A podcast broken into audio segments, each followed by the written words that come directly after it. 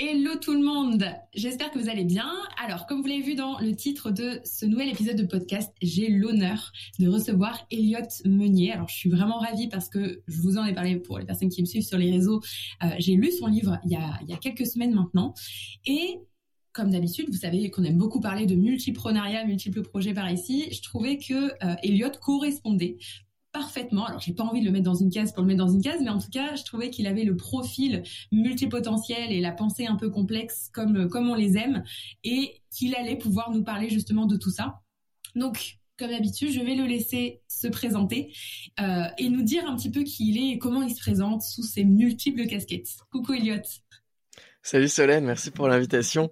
Euh, ouais, c'est toujours la question qui, qui, qui me déplaît beaucoup de, de me présenter. Mais euh, en quelques mots, euh, moi j'ai 19 ans. Euh, je suis en train de construire un, un lieu euh, d'accueil en, en, Aveyron. Et puis, je suis le fondateur de l'école de formation en ligne Atomique.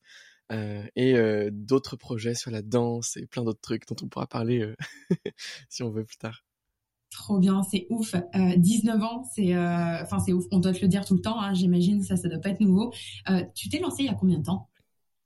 Je me suis lancé il y a trois ans. Enfin, dans mon business actuel, il y a trois ans. Ouais. Waouh, ok. Euh, j'ai vu que t'avais pas passé ton bac, hein, c'est ça? T'avais arrêté avant? Alors j'ai voilà. passé mon bac, mais en candidat libre. C'est-à-dire que ouais, je, je, j'ai préféré partir voyager et tout. et puis j'ai juste révisé 10-15 heures avant le bac pour pour l'avoir quoi. Waouh, c'est ouf. Euh, as voyagé, tu voyageais tout seul quand tu as commencé à voyager? Euh, D'abord avec des amis, et puis après des petits passages tout seul et tout. Euh, mais c'était très, très formateur, ouais, comme, euh, comme voyage. Ouais, ouais j'imagine. Le voyage, de toute façon, c'est assez, euh, c'est assez dingue, en fait, comment on peut apprendre auprès de. Voilà, je sais pas où est-ce que tu as été. D'ailleurs, tu as, as, fait combien de pays à peu près? Peut-être 11, 12, un truc comme ça. Wow. J'ai été un peu en Asie, vers le Sri Lanka, la Thaïlande et tout ça. Euh, mmh. En Mauritanie, dans le désert, en Afrique du Sud et pas mal en Europe sinon. Euh, je sais pas, ouais, quelques trucs comme ça. Énorme. Et qu'est-ce qui t'a poussé en fait à, à, partir voyager comme ça, que ce soit tout seul ou avec des amis C'était de la longue durée en général ou c'était juste histoire d'aller kiffer un petit trip et, euh, et euh... Alors, ouais, bah au, au, tout début en fait, euh, moi du coup je, je j'avais dit à mes parents à la base parce que j'étais en, en, en, première l'année d'avant, j'avais dit à mes parents bon j'ai envie de finir euh, le lycée quoi, aller jusqu'au bout et euh, voilà pour pour finir un cycle quoi. Et puis finalement au début de l'année, j'ai fait le premier cours de maths et je me suis dit bon vraiment euh, j'arriverai pas quoi, c'est c'est trop lent, c'est voilà, juste c'était tellement décalé par rapport à ce que les lectures que j'avais à côté ou bien le, le monde de mes business quoi que j'étais là en mode depuis je gagnais je sais pas 15 20 000 euros par mois à l'époque donc je me suis wow. dit enfin voilà faut que faut que j'arrête quoi du coup j'ai arrêté j'ai rencontré plein d'amis entrepreneurs cette cette même année et ils m'ont tous un peu montré un un mode de vie de ok on n'a qu'une seule vie il faut partir à l'aventure euh, voyager un peu partout découvrir d'autres euh, d'autres cultures. Et donc euh, et donc je sais pas du jour au lendemain j'ai un peu tout tout plaqué ce que j'avais quoi. Et, et je suis parti ouais, je suis parti au Sri Lanka quoi. Donc c'était avant tout une énergie de de découverte, de on n'a qu'une vie, il faut que je le fasse, euh, de rejet de toutes les contraintes que on peut imposer alors qu'elles sont bêtes, quoi, juste comme ça. J'adore, j'adore. J'ai dit à Elliot en off juste avant qu'on commence qu'il va falloir que je fasse son thème astral. Euh, les amis, pour ceux qui m'écoutent, vous le savez, j'adore ça. Mais euh, ça sent beaucoup le côté rebelle, le côté visionnaire, le côté j'ai pas envie de faire comme tout le monde, j'ai pas envie d'être dans une case à la fois. Est-ce que ça a toujours été euh, comment je pourrais dire ça? Parce que on sent quand même un truc qui est super différent chez toi et ben on, on va pas se le cacher pour les gens de ton âge, c'est pas commun. Quand bien même, je veux bien que cette génération soit très très en avance, mais quand tu euh, autour de toi quand tu as quand as arrêté quand tu t'es lancé etc à 16 ans enfin t'as pas arrêté mais en tout cas tu t'es lancé à 16 ans comment ça sonnait en fait autour de toi? Pas forcément les proches mais les amis que tu avais à, à l'école. Comment euh, je veux dire est-ce que tu t'es senti différent à un moment donné ou est-ce que tu étais senti à ta place ou euh, comment t'as comment t'as géré tout ça en fait? Ouais c'est clair je me suis toujours senti différent en décalage quoi depuis depuis toujours. Moi enfin en fait j'ai une scolarité très très bizarre donc c'est pas une réponse linéaire ouais. J'ai été euh, deux ans à, à l'école de danse de l'Opéra de Paris, du coup en internat là-bas. Donc euh, déjà ça, ça m'a forgé de manière différente. Quand je suis revenu dans une école un peu plus normale, c'était déjà un décalage. Puis après j'ai fait le CNED beaucoup pour faire de la danse à Paris, des choses comme ça. Mais donc donc ouais, en fait j'ai jamais été ami avec des gens de mon âge en fin de compte. Et okay. et le, et le décalage, en fait, c'est assez drôle parce que ce qui était bien, c'est que c'était pas, j'étais différent et les autres se disaient ça marchera jamais quoi. C'était, j'étais différent, mmh. mais ça marchait déjà quoi.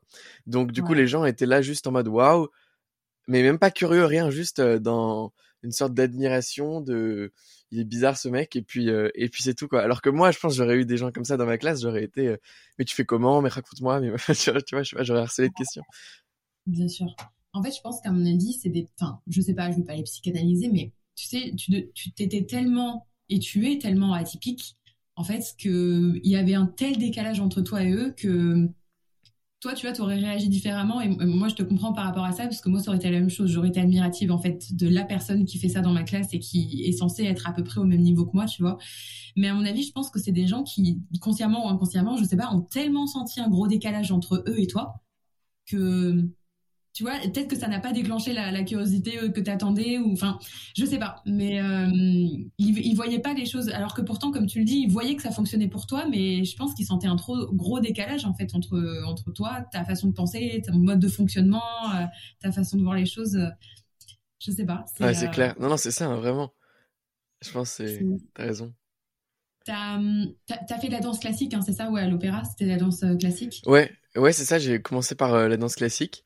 Et après, euh, voyant que enfin, les méthodes d'enseignement euh, de la danse classique me, me convenaient pas euh, en général à l'opéra partout, j'ai bifurqué vers plus de danse contemporaine, danse consciente, impro, des choses comme ça. Énorme, j'adore. C'est bon, j'ai fait 13 ans de classique, mais je suis pas du tout allée jusqu'au conservatoire et encore moins l'opéra. Mais c'est beaucoup d'autodiscipline quand même, je trouve, le, classique, et c'est très difficile. Enfin, en tout cas, les, je trouve que les professeurs de classique, j'imagine que c'est encore pareil, je sais pas, moi je te parle de ça il y a 20 ans, mais euh, c'était, euh, c'était, je trouve, très compliqué, et, à la fois, est-ce qu'il n'y aurait pas un lien, enfin, est-ce que toi, tu as fait ce lien quelque part entre ces deux mondes-là, tu sais, ce monde de la danse classique et tout, tout ce que ça t'a inculqué, mine de rien, même si tu as switché après, et le monde de l'entrepreneuriat finalement, tu vois? Ah ouais, ouais, c'est clair, carrément. Bah, la danse classique, je pense, c'est un des sports, si ce n'est le sport dans lequel il y a le plus de, pratiques délibérées. Parce qu'en fait, tout le but, en tout cas de la danse classique comme elle est enseignée aujourd'hui, c'est de se rapprocher d'une d'une forme. C'est-à-dire que tout le monde connaît en fait la forme parfaite qu'on devrait représenter en danse classique. Le battement à la seconde, il ressemble à ça, le pli à ça, le grand jeté à ça, avec les jambes bien à, 180 degrés et tout. Et donc, euh, dans chaque cours, en fait, tu as le miroir qui te fait des feedbacks, qui te renvoie, ah, c'est pas assez comme ça. Pas... Et chaque cours, du coup, tu dois essayer de te rapprocher un peu plus de la forme parfaite, avec le professeur qui te crie dessus, qui te corrige un peu comme il peut, parce qu'il connaît pas, il connaît rien, quoi. Et, et, et donc, donc t'es, t'es dans tout le temps une pratique délibérée, quoi plus la, la rigueur et en plus bah, après moi à l'opéra même en, général comme la danse classique a inculqué c'est c'est euh, c'est beaucoup par euh, la violence quoi. C'est euh, on te crie dessus quand tu fais mal on te tape enfin c'est très dans, dans cette dynamique là quoi. Et, et donc du coup du coup ça t'apprend la résilience ça t'apprend la pratique délibérée l'auto l'auto l'auto organisation pour le coup, ça te coupe de tes émotions et ça, et ça te, ça te met dans un mode de fonctionnement de je dois dire oui, je dois bien paraître, quoi. Donc c'est un petit travail à faire après pour déconstruire, je pense, mais, mais, euh, mais voilà quoi. Donc, euh, donc carrément, et, et cette, euh, c'est clairement toutes ces qualités-là qui m'ont permis d'entreprendre si tôt, si vite, si, si fort quoi. C'est clair. Ok, ouais, c'est trop intéressant. Euh, moi, comme tu sais, tu sais, je m'intéresse beaucoup au, au, multiprenariat, on va dire, à toute cette façon d'être euh, finalement multipassionné aussi. C'est quelque chose que comme je t'ai dit, je sens un petit peu chez toi, parce que je vois que tu t'intéresses à pas mal de choses. Tu t'intéresses aussi à la, permaculture, à la philosophie, j'ai vu. Enfin, en fait, à plein de domaines variés. Qu'est-ce qui t'a, j'allais dire, qu'est-ce qui t'a amené à ça, mais euh, qu'est-ce qui t'amène à, pousser autant ta connaissance? Qu'est-ce qui te, te challenge C'est. Euh, je sais pas, je dirais. En fait, je dirais. Alors, bon, je dirais que il y a une époque où je lisais une centaine de livres par an, où vraiment j'étais, je passais ma vie à ça, quoi, à lire des livres. Et plus le temps passait, plus des gros livres, tu vois, j'en ai appris un livre de 1600 pages de biologie par cœur, tu vois, pour vraiment comprendre la nature. Donc j'ai, enfin, je, suis, arrivé au bout d'un truc, tu vois, de là-dedans, d'aller chercher des connaissances. Et là, je pense que ce qui me fascinait à l'époque, c'était, euh, je sais pas, tu sais, la magie des concepts, de, mieux comprendre le monde, de découvrir un nouveau modèle mental, un nouveau truc qui, waouh, te, te change ta perception, euh, qui te fait évoluer, etc. Je pense que c'était vraiment ça qui me, qui me fascinait, quoi, plus que le fait de lire, de vraiment avoir une meilleure carte de compréhension du monde, meilleures idées, etc. Et puis, euh, et puis en fait, j'ai l'impression d'être un peu arrivé au bout d'un truc, en tout cas dans ma phase de vie, où euh, là, en fait, actuellement, je lis quasiment plus de livres. Enfin, j'en lis peut-être 20, 20 ou 30 par an, quoi, mais j'ai bien réduit. Et tout ce que j'expérimente, j'expérimente dans le, dans le réel, tu vois. Euh, là, mmh. en apprenant la construction bois, en construisant un bâtiment euh, en autoconstruction, en apprenant, je sais pas, la spiritualité, en, en, méditant, en... Et, et, et puis, enfin voilà, donc, du coup, il y a, y a eu un sort de switch qui, qui s'est opéré quoi où maintenant j'ai besoin dans, dans, ma stratégie d'acquisition des connaissances c'est ça passe vraiment par euh, par le, le, le, corps quoi en fait ah ouais c'est trop intéressant. C'est trop intéressant. Euh, ouais j'avais vu que tu, tu, lisais de base une centaine enfin t'avais lu en tout cas une centaine de livres à peu près par an. Donc là tu dis que t'es redescendu à grosso modo 20-30 et que ça y est il est temps d'aller chercher euh, toute la, la connaissance que t'as acquis dans le cerveau et la mettre dans la matière quoi. C'est un peu ça. Ouais c'est ça exactement. C'est euh, d'ailleurs tu t'as dit, il me semble, dans une de tes interviews que euh, les livres business c'était pour les boomers. ça m'a fait rire. Ça m'a fait rire. Comment tu comment tu qualifierais ton livre? C'est un livre de quoi? Waouh, mon livre, c'est un livre. euh, bah, dedans, je transmets une méthode de, de gestion des connaissances. Donc, comment euh, mmh s'organiser pour mettre à à partie quoi les connaissances que tu lis dans les livres ou les podcasts que tu consommes dans tes projets, dans, dans tes autres créations ou autres. Euh, Et c'est un livre euh, pratique de méthode, je dirais. J'ai l'impression qu'il est très, euh, enfin assez droit au but, euh, un concept par page, enfin très, euh, voilà, packagé quoi. Je suis assez d'accord. C'est écrit d'une manière très scientifique aussi, j'ai trouvé. Euh, ouais. c'est ouais ouais mais c'est moi personnellement j'adore ce genre de choses j'aime bien aller straight to the point quoi ouais. Pour, euh, pour rappel, pour les personnes qui, bon, je mettrai le lien dans, dans la barre d'infos. Euh, en gros, Elliot nous explique comment construire un second cerveau. Et euh, d'ailleurs, tu as toute une formation aussi là-dessus, Atomic Knowledge, il me semble, qui, qui, ouais, ça. un petit peu de, de tout ça. pourquoi c'est essentiel à, à, notre époque, selon toi, de construire un, un, second cerveau? Et je dirais même, j'irais un peu plus loin, pour les entrepreneurs justement multipassionnés, multipotentiels, ceux qui n'arrivent pas à canaliser leurs idées et qui ont envie de faire mille et une choses à la fois comment tu pourrais les convaincre en fait de, de, de cette idée-là en particulier, de se construire un second, un second cerveau? À quoi ça Carrément. Bah, vas-y, je vais me lancer alors. Euh, bon, alors, la, enfin, il y a un peu deux trucs euh, sous-jacents principaux, quoi, au fait de construire un second cerveau général, peu importe l'architecture qu'on choisit. C'est, euh, d'une part, d'avoir accès à tout ce qu'on n'a jamais vu, lu ou entendu dans un endroit qui est son, qui est son second cerveau, qui est quelque part sur son ordinateur, sur son téléphone, auquel on a accès et qui nous permet de capitaliser sur tout ce qu'on a lu, de d'arrêter en fait de, de lire, d'oublier ce qu'on lit et puis euh, et puis de passer à autre chose, donc juste de perdre son temps en fait. Non, là c'est que l'idée d'un second cerveau, c'est ne serait-ce que euh, d'avoir un endroit sûr quelque part où on peut stocker euh, tous les contenus qu'on consomme. Par exemple, j'ai une discussion avec toi, tu me donnes une idée, bam, j'ai un endroit très simple pour la stocker et je sais comment la ranger. Euh, je regarde un podcast, je suis dans la voiture, je clique sur un bouton, il y a les 30 dernières secondes qui sont transcrites en texte, qui sont envoyées dans mon système de prise de notes automatiquement, tu vois. Ne, serait-ce qu'avoir des bons processus de capture et un bon endroit pour stocker. De cette manière-là, quand tu commences ta création, quand tu veux retrouver des choses, quand tu, enfin, les usages sont, sont, sont infinis, euh, tu commences toujours par l'abondance. Tu commences toujours par aller dans ton, ton Google perso, quoi, et voir tout ce que tu avais déjà lu dans le passé sur le sujet. Euh, et ça te rappelle beaucoup d'informations, quoi, même ton journaling, tu vois, voir où est-ce que tu en étais. Donc, euh, donc ça, c'est un peu, un peu la, base principale. Et, et, ensuite, le bénéfice un peu caché, c'est euh, le fait que, enfin, en fait, c'est David Allen qui disait dans ça dans son livre GTD, mais à l'époque, il y a très longtemps, euh, que en fait, le, cerveau, il est fait pour euh, avoir des idées, créer, comprendre les choses, mmh. mais il, il est en aucun cas fait pour retenir, stocker tous les détails superflus. Donc, donc dans cette idée de quand tu as une idée en tête et que tu la décharges pas un système externe, elle te hante un peu dans la journée, tu sais, elle revient, elle revient, elle revient, euh, tu stresses, t'es jamais en pleine conscience euh, pour tous les détails. Alors que si tu as un bon système externe, qu'à chaque fois que tu as une idée, une pensée, un truc, tu le décharges à ce système-là, en fait, tu es, beaucoup plus en paix dans ta vie en général, quoi, je dirais. Donc euh, voilà, c'est un peu ça, les deux bénéfices principaux. Après, je peux rentrer dans plein de détails à droite à gauche. J'imagine, franchement, c'est c'est hyper passionnant et euh, en tout cas pour, les auditeurs qui nous écoutent et qui justement sont, sont sans cesse dans cette phase euh, d'idéation, euh, je trouve que c'est c'est un, un, putain d'insight en fait, tu vois, d'avoir ce truc où c'est un peu le principe du brain dump finalement où tu vas parce que tu vois, tous ces entrepreneurs-là, multipassionnés, multipotentiels, leur problématique principale, c'est justement cette charge mentale.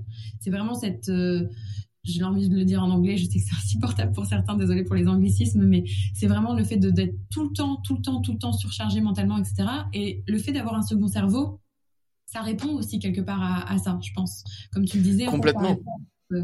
À, à, cette problématique d'être sans cesse dans, dans, sa tête, en fait. ouais, c'est ça, en fait. Si, si, Moi, j'ai une formation qui s'appelle Atomic Timing qui vise justement à passer d'un état où tu es euh, dispersé, euh, tu sens que tu as de la hum, charge mentale, tu sens que tu t'es pas en paix, quoi. Et, et, t'arrives pas à tout gérer. À un état où bah, tu es en paix, tu es focalisé, tu sais où tu vas, tu ta vision et tu as tous les systèmes qui te permettent de gérer les flux qui t'arrivent. Donc tu sais comment tu vas gérer tes mails, tes messages, euh, tes idées entrantes, tes notes, et, tout est clair. Et, et justement, cette formation, moi, à chaque fois, je, je, je, prends domaine par domaine et je fais un apport de clarté. Donc, enfin, pour moi, c'est la seule chose à faire, quoi. Si, si t'as de la clarté dans la manière dont tu vas capturer, par exemple, tes notes, dans le cas des notes, si t'as de la clarté dans la manière dont tu vas définir ton emploi du temps, euh, gérer tes tâches entrantes, enfin, tous ces trucs-là, t'as plus de charge mentale, en fait. Ça existe plus, ce, ce concept-là. C'est, pour moi, c'est toujours lié à une désorganisation, à un manque de clarté qu'on en a. Moi, j'en ai pas beaucoup et pourtant, je gère plein de projets, quoi. Ouais, c'est vrai. Oui, carrément. Bah, c'est ça qui est super inspirant.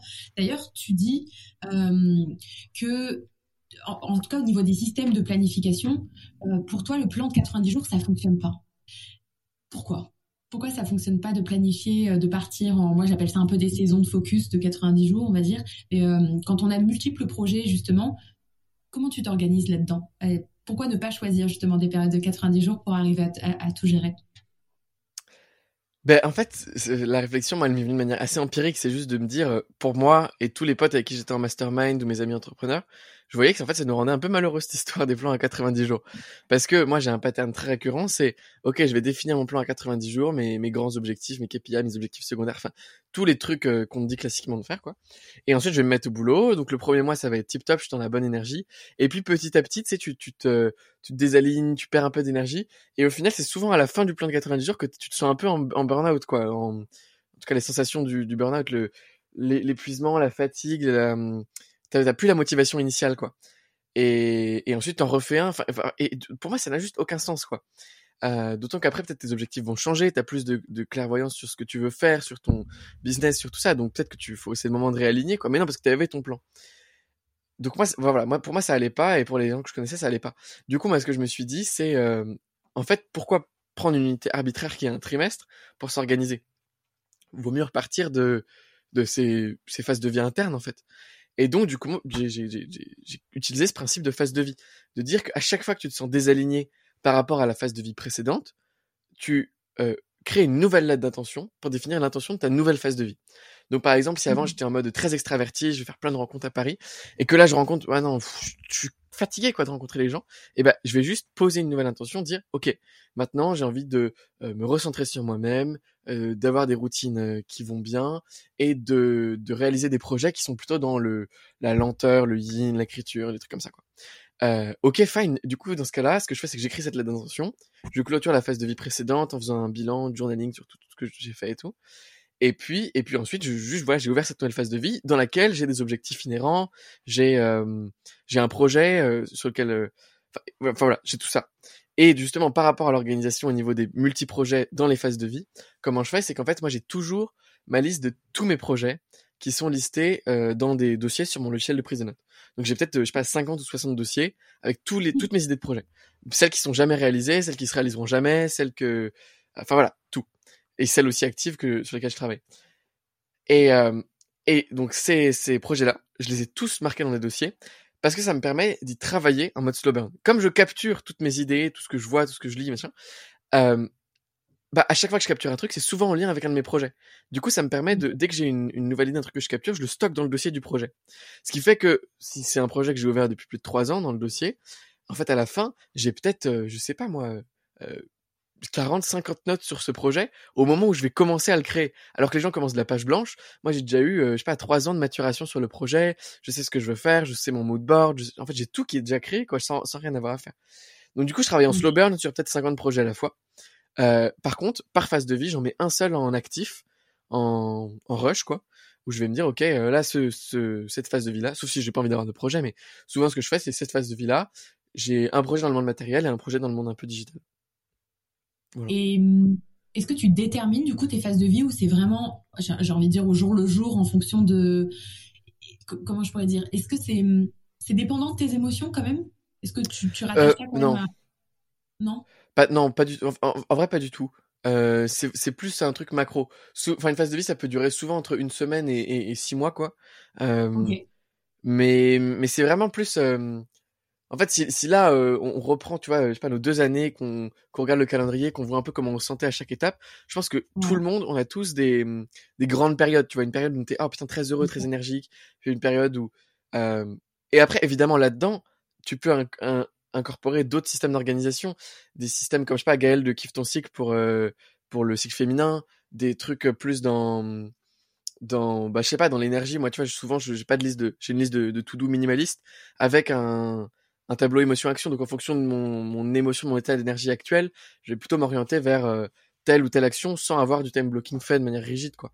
Donc en fonction de la phase de vie, je vais je vais choisir un système de gestion du temps différent. Si je suis dans une phase de vie où je dois être très productif, etc., euh, et je suis dans cette énergie-là, et eh ben je vais avoir du time blocking qui est fait toute la semaine.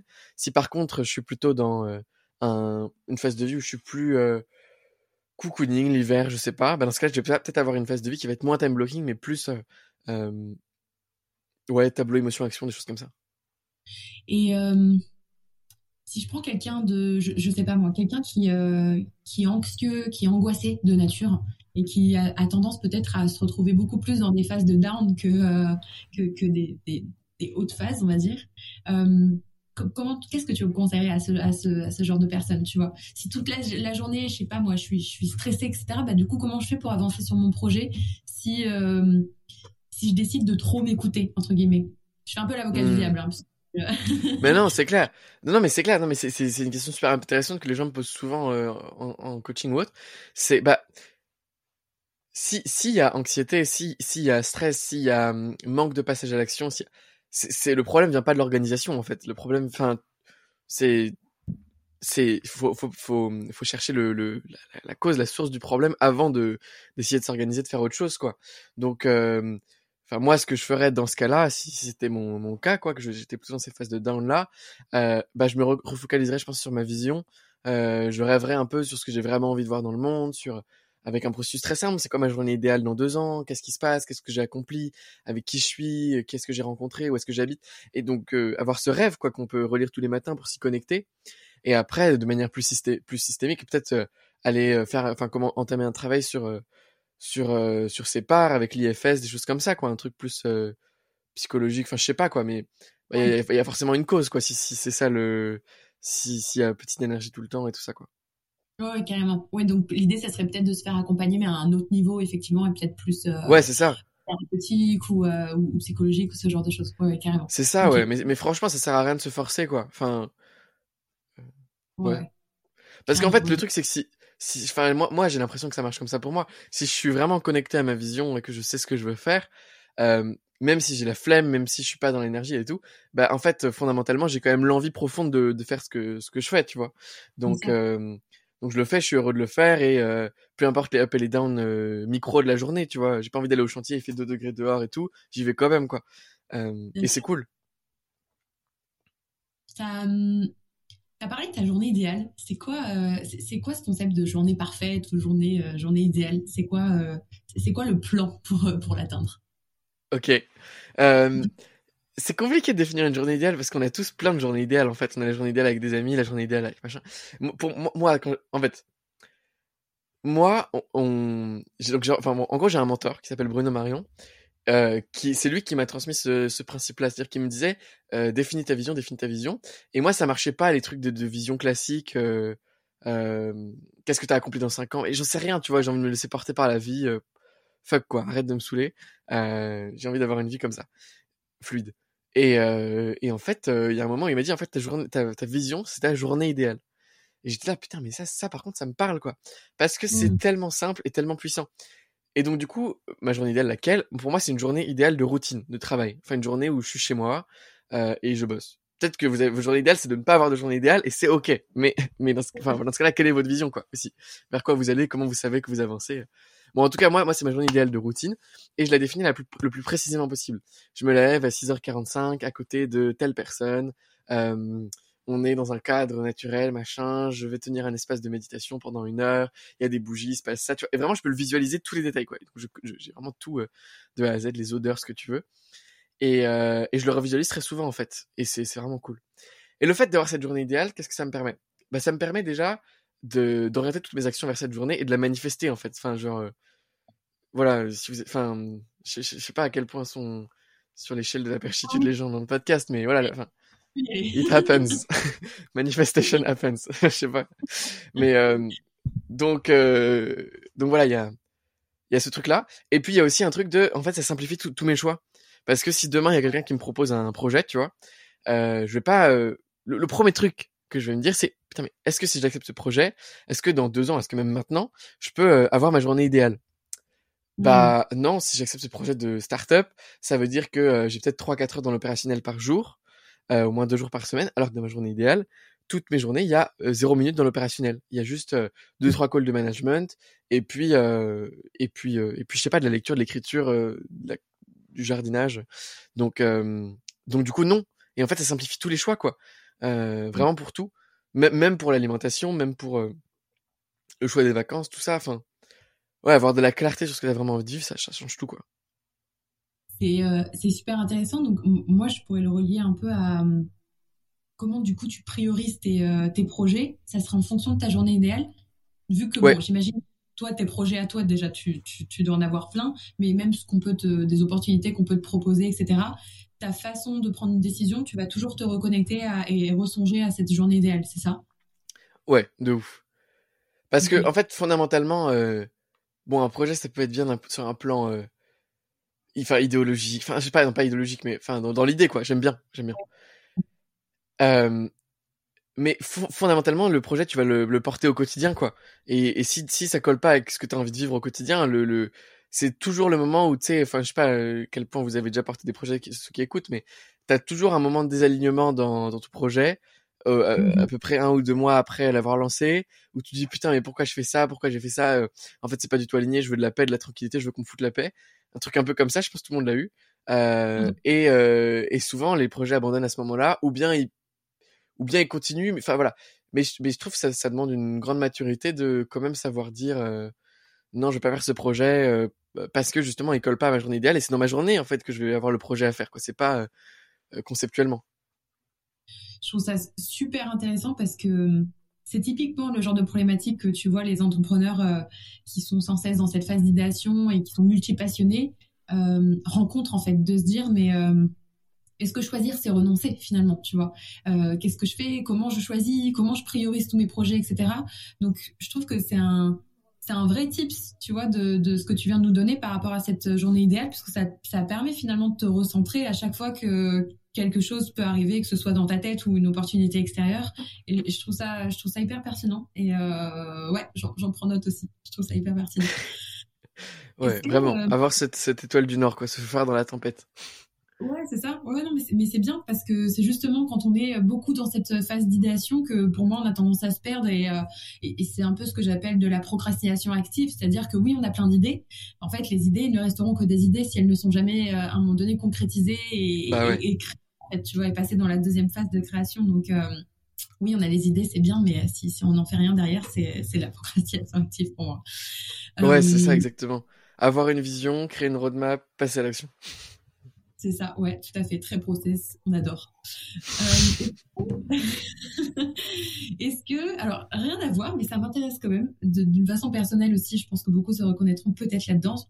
Est-ce que tu te considères comme quelqu'un euh, d'introverti? Moi, je suis une grande euh, passionnée, on va dire, de psychologie, de la personnalité, etc. J'aime mettre les gens dans des cases, paradoxalement, mais j'aime aussi en sortir. Mais comment tu... Est-ce que tu es quelqu'un d'introverti de base? Ou pas du tout? J'ai de plus en plus de mal sur cette question parce que je sais pas. Euh, c'est-à-dire que de, à l'origine, moi, j'aurais eu tendance à dire oui.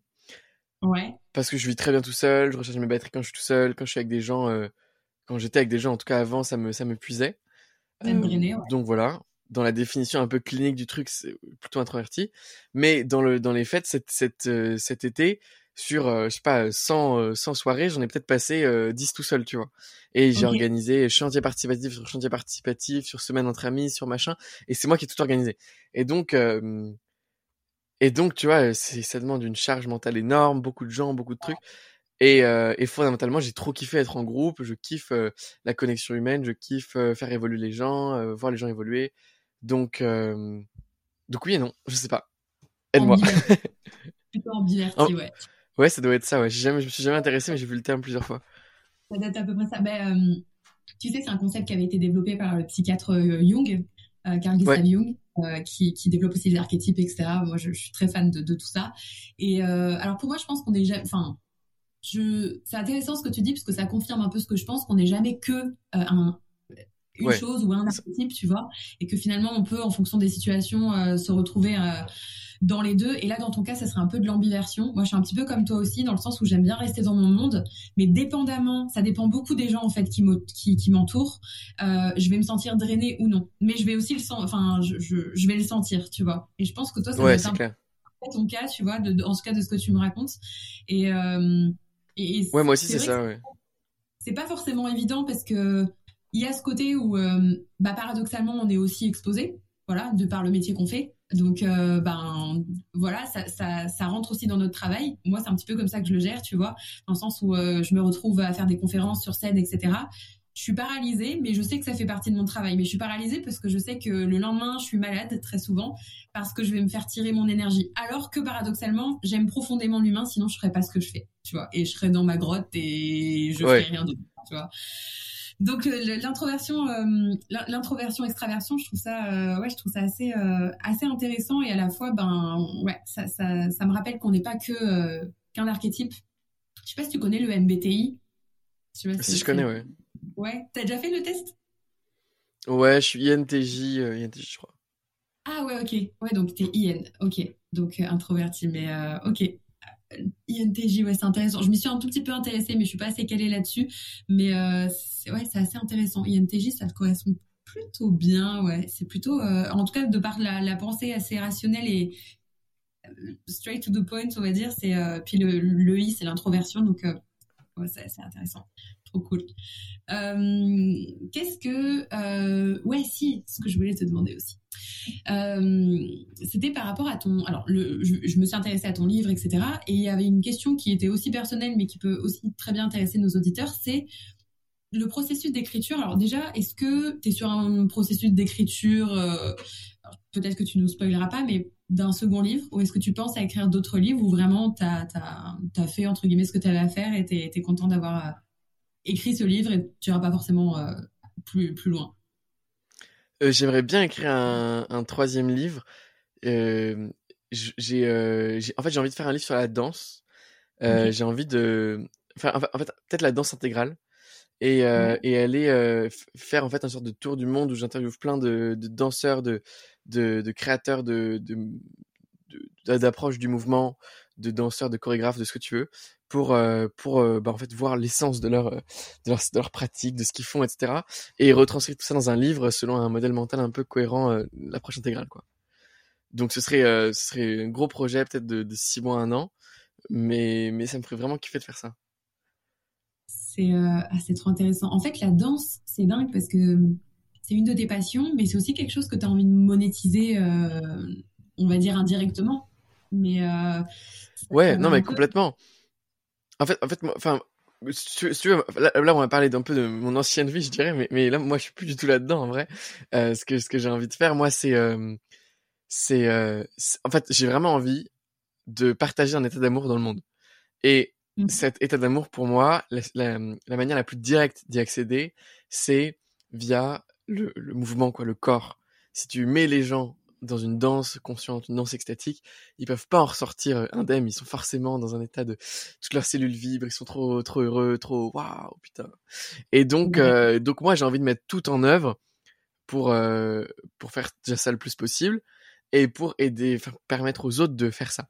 Et donc euh, moi j'ai j'ai beaucoup j'ai très envie de mettre une vision un peu système derrière cette cette volonté là. Donc créer par exemple dance.org qui serait enfin une association pour répondre à la danse consciente, où du coup effectivement il y a des formations en ligne, des choses qui sont proposées, qui rapportent de, de l'argent à l'association, qui permettent de réinvestir dans réinjecter de l'argent dans d'autres lieux physiques un peu partout dans le monde. On va construire des salles de danse. Le, la marge nette de ces salles de danse-là permettent de financer d'autres salles.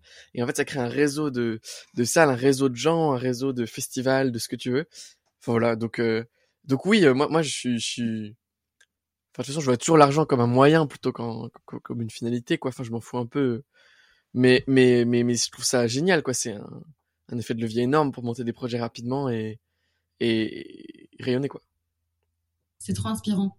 C'est trop inspirant et euh, ouais, franchement, ça me, ça me fait même me questionner parce que j'ai tendance à penser que toutes les, enfin, toutes les passions n'ont pas pour but d'être monétisées, mais euh, et je, ne sais pas ce que tu penses euh, de ça, mais à la fois, je, j'aime bien ta vision de voir les choses dans le sens où euh, tu t'es servi d'une passion que, qui te tient depuis un moment pour en faire un mouvement bien plus grand en fait, enfin quelque chose qui te dépasse carrément, tu vois.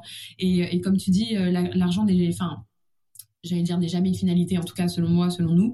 Euh, moi, je pense pareil que toi sur euh, à ce niveau-là, dans le sens où j'aime l'argent, je suis trop contente d'en avoir, mais c'est toujours pour euh, me en servir d'effet de levier, de tremplin pour d'autres projets qui nous dépassent, tu vois.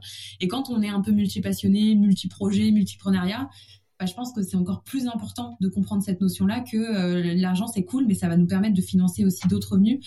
Et bah c'est exponentiel, tu vois, parce que finalement, tu en finances d'autres qui ont d'autres sources de revenus potentiellement passive, etc. Et c'est aussi euh, là l'idée, tu vois, quand on fait du multiprenariat, c'est c'est pas de rester dans sa tête en, en overwhelmed un peu, tu vois, et aussi de pouvoir financer tout ce qu'on a euh, dans, la tête, quoi. De ouf, mais il euh, faut avoir énormément d'argent quand tu es multi-entrepreneur. Hein. c'est enfin, si, si t'en as pas assez, reste sur un projet, quoi. Ouais, Vraiment, je pense. C'est bien, c'est une bonne punch, ça. Je sais pas si ça va plaire à tout le monde, mais c'est vrai. Non, mais c'est, ouais, sinon, non, après, sinon, c'est des petits projets passion, des trucs comme ça, quoi, mais. C'est ça.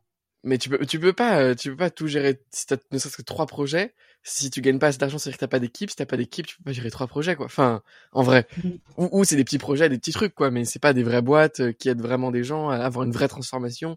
C'est des petits trucs euh, alternatifs. Ouais, mais je, je pense que je vais finir à peu près sur, euh, sur cette question-là, grosso modo, dépendamment des réponses que tu vas me donner. Mais si tu avais justement un conseil, ou alors plusieurs conseils, toi qui vois, euh, à donner justement à quelqu'un qui a envie de, de qui, qui, est dans cette phase-là de j'ai plein d'idées, j'ai plein de passions, j'ai plein de projets, mais juste je sais pas par où commencer, euh, je sais pas euh, euh, est-ce que je dois renoncer, est-ce que je dois tout faire? Qu'est-ce que tu dirais à cette personne-là? Je dirais recentre-toi, vraiment. Euh, prends, euh, prends un moment, un, un week-end, pour euh, avoir un espace où tu es seul, quoi, et commence à, à, marquer tout ce que tu vas accomplir, ta vision globale dans 10 ans, tu vois, s'il le faut, si c'est sur un timeframe de 10 ans, tous les trucs que tu vas accomplir sur le papier, etc. Comme ça, ça va déjà te décharger la charge mentale. Ensuite, note euh, d'un point de vue plus concret, à un an, tu vois, c'est quoi ton objectif? Est-ce que c'est d'avoir un revenu en étant indépendant? Est-ce que c'est... Peu importe. Note ce que, ce que tu as envie d'avoir fait. Et du coup, centralise enfin, centre-toi, choisis tes projets et tes objectifs et, tout ça en fonction de l'objectif que tu te fixes pour l'année, quoi. Donc si c'est euh, euh, bah, vivre de ta passion, dans ce cas-là, va peut-être pas, pas faire le projet passion sur la danse, etc. Fais peut-être plus un truc de, de freelancing, d'agence, de je sais pas quoi, tu vois. Et, et une fois que tu as ça, comment tu fais pour euh, atteindre la vision de cette agence qui fonctionne, quoi? Ben, en fait, c'est toujours une question de clarté, quoi. C'est euh, qu'est-ce qui fait de l'argent dans une agence? Est-ce que c'est le site web, euh, les posts LinkedIn et trucs? Non, c'est de la prospection de B2B et c'est s'améliorer dans le closing, tu vois. Donc, ah bah ok, dans ce cas-là, ce que je vais faire, c'est ma roadmap, elle est très simple. je vais sur LinkedIn, je chope les numéros de téléphone, j'appelle au, au, téléphone 4 clients par jour, j'en ai 5 au bout d'une semaine ou deux semaines, et puis et puis je vide ça, quoi et bam, euh, première étape cochée, après on peut passer à la suite. Mais vraiment le voir en mode euh, quel est mon objectif, quelle est la manière la plus directe d'arriver à mon objectif et exécution quoi. Revenir à un algorithme en fait quoi, parce que sinon euh, si sinon si tu restes dans la tête, dans le putain il y aurait ça et ça et ça, bah fou, tu n'y arrives pas quoi. Oui, puis oui, puis t'avances, tu, tu te lances jamais. tu te lances ouais, c'est ça, exactement. C'est bon, bah écoute, bah merci pour ça. Et une dernière toute petite question. Ouais. Réponse courte théoriquement. J'aime bien poser ça à mes, euh, à mes invités puisque c'est le nom de mon podcast. C'est c'est quoi pour toi être audacieux? Comment tu comment incarnes l'audace dans ta vie au quotidien J'ai envie de faire une réponse longue, mais alors je vais faire court. c'est c'est pour moi aujourd'hui, c'est faire suffisamment confiance en la vie pour se dire je lance un projet, même si je sais que j'ai pas les fonds, que j'aurais peut-être pas assez d'argent pour payer mes impôts, mais mais je fais confiance à la vie parce que je sais qu'elle va me porter, que je suis aligné euh, sur ce que je dois faire, que que je vivre une vibration d'amour et que c'est tout quoi. un peu un truc comme ça eh ben, c'est parfait. de toute façon, chacun a sa définition, mais euh, c'est top parce que je trouve que la réponse que j'ai à chaque fois avec chaque invité représente bien aussi, je trouve, euh, l'invité qui est en face de moi et je trouve que ça représente tout à fait ta vision. Enfin, je sais pas si, voilà, comment tu le vois, mais ça représente bien ta vision et ta façon d'entreprendre, etc. Et finalement, on va à la simplicité. Voilà, simplicité, on y va, on va, on va droit au but. Donc, euh, c'est top. C'est ça, exactement. Trop cool. Eh bien, écoute, merci, Lyot, pour ce moment. Merci d'avoir. Merci, Solène aux questions. C'était euh, chouette. Euh, comme d'habitude, j'espère que vous avez aimé ce podcast. Je mettrai en barre d'infos euh, toutes les informations d'Eliott. Donc, je mettrai certainement. Bah, où est-ce qu'on peut te retrouver d'ailleurs? C'est quoi le, moyen pour te contacter ou pas? Ou à moins que tu n'as pas envie d'être contacté, tu peux me le dire aussi. Mais vous pouvez me contacter, c'est pas sûr que je vais répondre, mais mais sur en vrai, tapez mon nom sur Google, il y aura tout. et sur YouTube, je poste pas mal de fois quand même.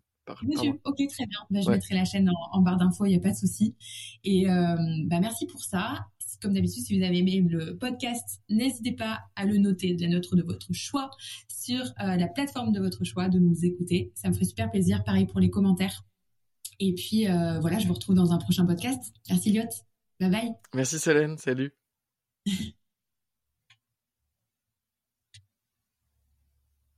Est-ce que c'est bon?